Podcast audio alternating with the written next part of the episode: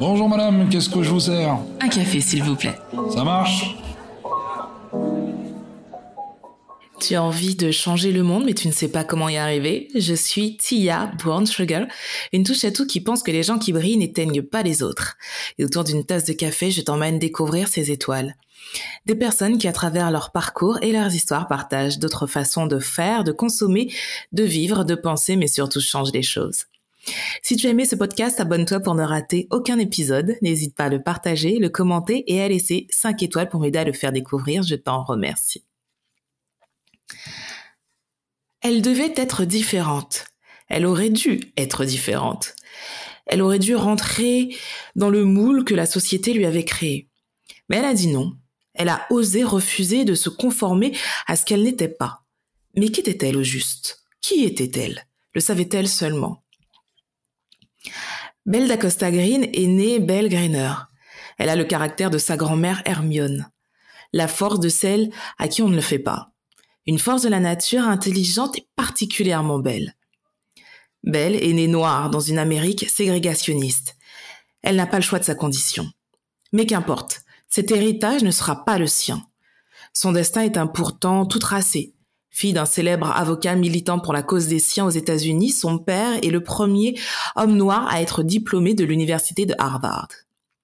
Après l'abandon de son père, elle décide de vivre la vie dont elle rêve celle d'une femme libre et blanche.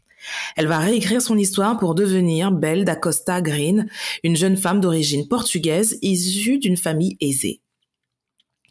Son intelligence, son charisme et sa beauté lui ouvrent les plus grandes portes jusqu'à devenir le bras droit du célèbre JP Morgan. Elle sera ses yeux et ses oreilles. Bien plus qu'une simple assistante, elle est sa conseillère, sa confidente, son homme de main.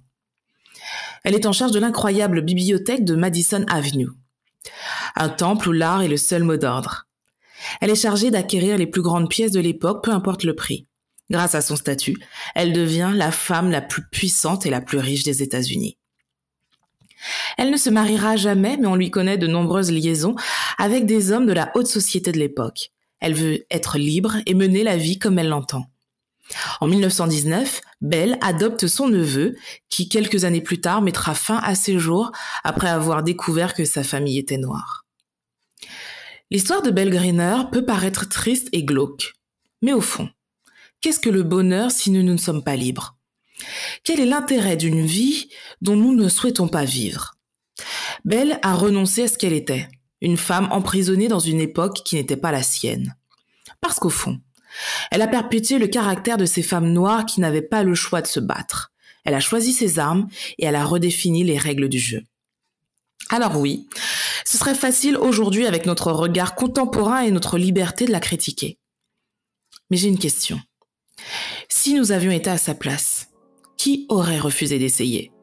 Qui aurait renoncé à vivre?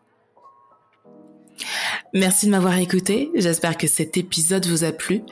Votre épisode est maintenant terminé. N'oubliez pas qu'il est également disponible sur ma chaîne YouTube. Merci de nous avoir euh, écouté. Je crois que je me répète. prenez soin de vous. Prenez soin des gens que vous aimez. Et à très vite.